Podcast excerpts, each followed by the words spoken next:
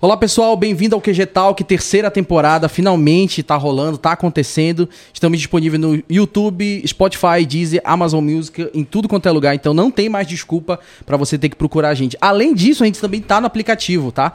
E hoje eu, a gente tá em clima de festa, hoje são quatro anos da nossa igreja e eu tô com uma pessoa muito especial, o pastor Marcelo Cruz, direto de Tubarão, lá de Santa Catarina, tá contribuindo com a gente nesse final de semana. Então eu queria desde já agradecer por ele estar aqui, ter esse tempo, a disponibilidade para estar aqui com a gente. Então, pastor, muito obrigado e perguntar se está tudo bem, como é que você está se sentindo, tudo tranquilo? Eu estou muito bem, muito bem recepcionado por vocês. Obrigado, Iago, pelo convite. Uma alegria estar aqui participando dessa celebração de quatro anos e ver o que Deus está fazendo em Belém do Pará, através é, do QG, sabendo que é só o começo dos maiores e melhores anos. Então, estar aqui Amém. fazendo parte disso é uma grande alegria. Amém. Pastor, é, a gente vai direto ao assunto e a gente tem muita coisa para falar, mas a gente tem pouco tempo, até porque a gente está saindo aqui da celebração do sábado, então eu sei que o senhor está cansado e a gente ainda tem uma jornada gigante ainda para acontecer. Mas, primeiramente, é a primeira vez do senhor aqui em Belém, né? Primeira vez em Belém. E a comida? Ah, hoje eu comi de tudo, né? Aprendi a comer. É, tudo com açaí. Tudo com açaí, é então eu comi camarão com açaí, frango com açaí, peixe com açaí. Você não Aç... botou granola não, né, no açaí? Bo... Não, não, não deixaram botar granola. Mas, é... botei, mas botei uma farinha, botei tapioca. Isso, muito E aí terminei com sorvete de açaí com uh, tapioca. Maravilha. Então o senhor fez a jornada. Então, o senhor já tá paraense, né? Já, já entendo de tudo que é da culinária paraense. que bom. Não, até porque o pessoal aqui na igreja diz que granola é heresia. Ah, é? É, não, o pessoal É tipo tomar chimarrão com açúcar no Meu sul. Meu Deus do é céu. É a mesma coisa. É mesmo? Não é, faça não, aqui isso. tem até discipulado sobre isso. Deus o livre. Não, pastor, é, eu queria agradecer, né, por senhor estar aqui com a gente e eu queria que o senhor comentasse um pouquinho sobre a verdade igreja. A gente vai por tópicos e a gente exibiu um vídeo na live, a gente também falou um pouquinho das igrejas. E eu queria que o senhor comentasse um pouco do que o senhor está vivendo lá. A gente sabe que tem um projeto agora de construção de um espaço maior, uh, tem a questão de agregar um estacionamento maior, tem a escola. O que, que o senhor pode falar do futuro da verdade aqui pra gente? Até de inspiração para que a gente viva aqui no QG também. Bem, Iago, a Verdade Igreja em Tubarão ela tem há 26 anos. É, eu e André assumimos a liderança da igreja em 2016, novembro de 16. Então, André é sua esposa. É, sim, completamos seis anos na liderança da igreja, entramos no sétimo ano. Uh, temos grandes desafios pela frente, só que é muito apaixonante, né? O ministério é uma coisa apaixonante. Andar com Jesus é apaixonante.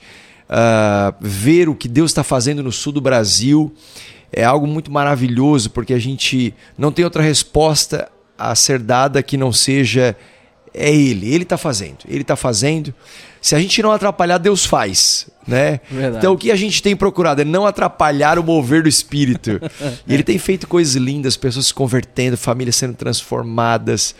É, temos a, a, a, a chamada para o monte da educação através do Colégio Legado. Hoje são mais de 750 alunos educação infantil, fundamental, ensino médio, nos preparando para a faculdade. Uau.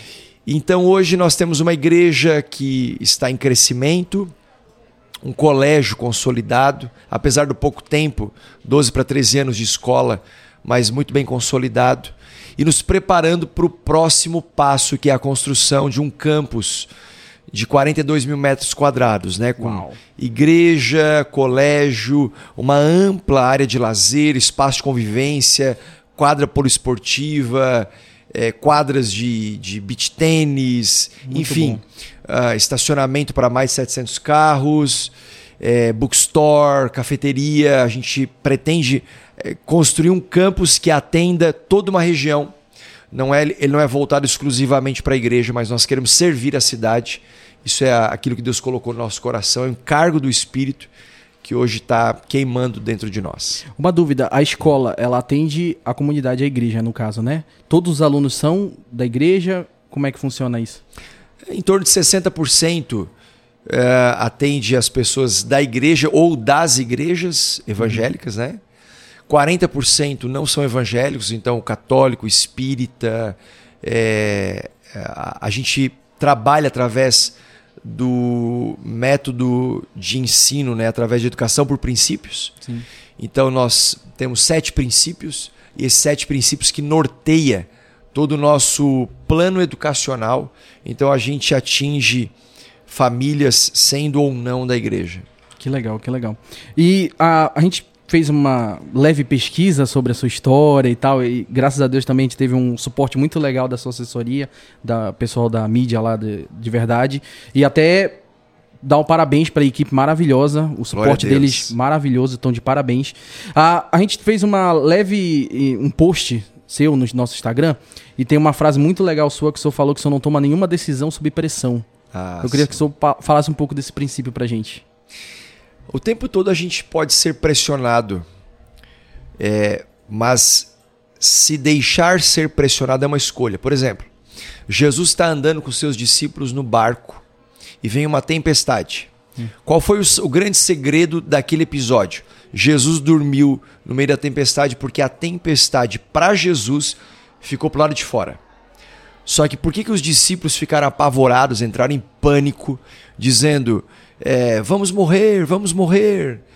É, porque a tempestade que estava do lado de fora passou para o lado de dentro do coração deles. Então, quando a gente deixa com que a tempestade externa ela atravesse as barreiras e as paredes do nosso coração e tome conta do nosso interior, nós começamos a não só vivermos uma pressão, mas nos deixarmos ser pressionados. Então, quando a gente lida com desafios ministeriais ou de liderança, seja na igreja, seja no colégio, seja o cara é um, um, um empreendedor, um homem de negócio, na carreira, na família, a tempestade vai vir. Agora, o que nós não podemos é deixar com que essa tempestade passe para o lado de dentro. E quando ela passa para o lado de dentro, ela bagunça completamente. Então, quando você deixa essa pressão tomar conta e tem que decidir sob pressão, normalmente você não faz a melhor escolha. Então, quando a pressão uhum. chega, você precisa deixar essa pressão, ela, é, os ânimos acalmarem e, claro, né, não é uma coisa que você só mentaliza. Você tem um caminho, como uma vida de oração, buscar uma resposta na palavra, não tomar uma decisão precipitada, não ser impulsivo, né, não fazer como Pedro fez encortou, encortar a orelha do Malco na hora da pressão. Peraí que eu vou resolver, tira a espada, vai lá. E Jesus fala, cara, para. Não é bem por aí, né? Não é por aí. Ou seja, tem um outro jeito de lidar com as coisas. Então, quando a gente lida é, é, é, sob pressão e deixa com que essa pressão passe para lado de dentro, geralmente o fruto disso ele nem sempre é bom. Uhum. E uma coisa bem legal que o senhor comentou, é, o pastor Sérgio até comentou na, na live, na hora da, da, da, pregação, que o senhor também é administrador, né? Trabalha como uhum. administrador de empresas. Sou formado em administração e formado em teologia. Deixa eu lhe perguntar, como é que o senhor consegue? Que tem a igreja, tem a escola, tem a sua família, tem o Catalyse também, né? O Movement. Catalyse Movement. Uhum. E aí, como é que o Marcelo tem tempo para tudo isso? Eu acho que o segredo é como você faz uma boa gestão de tempo. Fazer uma boa gestão de tempo é um segredo para os dias atuais. Não há nada que você faça que vai fazer com que o seu dia de 24 horas tenha 25, 30. Então você tem que escolher como fazer uma boa gestão de tempo no tempo que você tem. Uhum. Né? É, um dos segredos para mim é você. Geralmente se ensina aquela pirâmide de Maslow, onde você uhum. tem Deus, família, trabalho, ministério, igreja. Para mim, isso é um conceito uh, furado, falido. Por quê? Porque se isso for de fato aquilo que você deve priorizar, ou a sequência, é, você vai ter um problema quanto ao tempo para a volta de Jesus. É como se o ministério sempre ficasse em, em último plano. Sim. Mas quando você faz qualquer coisa com Jesus no centro, então, ao invés de enxergar uma pirâmide, enxergue um círculo. E no meio dele tem Jesus. Então você tem um tempo com a família 100% em Jesus. Uau. Você vai trabalhar 100% em Jesus. Você vai estudar 100% em Jesus. Você vai desenvolver um, um, um negócio, você vai ter ministério 100% em Jesus. O que significa isso? Que quando você está com a sua família 100% em Jesus, você não está focado em abrir a sua célula. Agora, quando você está servindo na célula, você está 100% em Jesus, você despende todo o teu tempo, seu foco, sua atenção, você não está preocupado com o seu trabalho. Então você faz uma coisa de cada vez e faz bem feito cada coisa de cada vez. Uau, uau. Obrigado, pastor. Ah, pra gente já finalizar, por causa do nosso tempo bem corrido. Já? eu- já. É bem rápido, eu falei, era rapidinho, jogo rápido.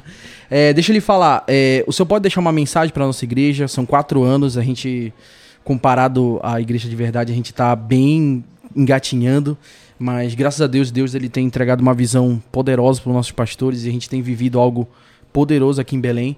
E eu queria que o senhor pudesse compartilhar com a sua Boa. experiência, com o seu tempo, ah, com a sua jornada, aquilo que o senhor carrega, o que, que o senhor pode deixar de mensagem aqui para nossa igreja. Primeiro que, como diz a Bíblia, não despreze o dia dos pequenos começos. É, e a gente deve sempre começar de onde nós estamos. Tem gente que quer começar de onde o outro parou. É.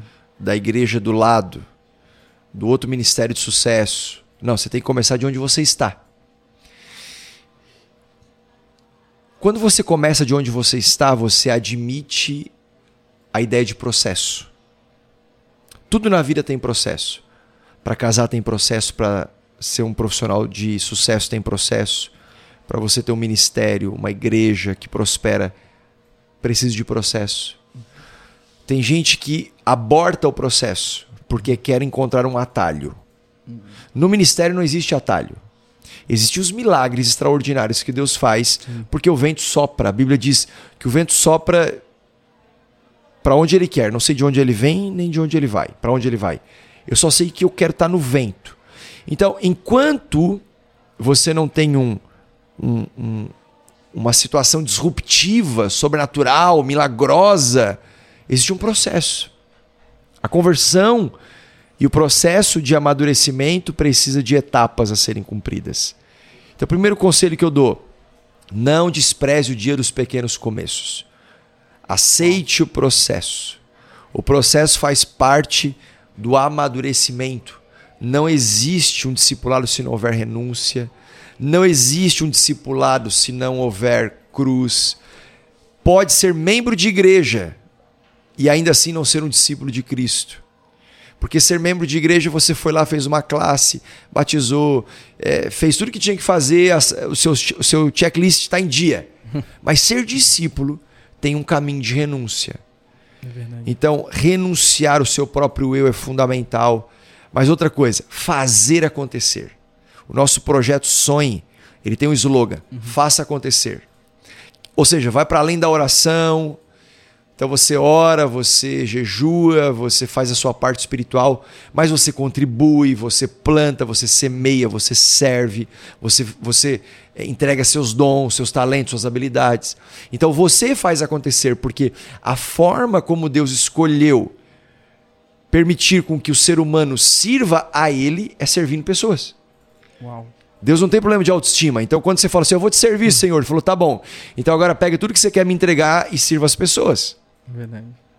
Então, eu acho que o grande segredo para entrar numa fase do sobrenatural de Deus é não desprezar o dia dos pequenos começos, é você aceitar o processo e, por fim, você fazer acontecer.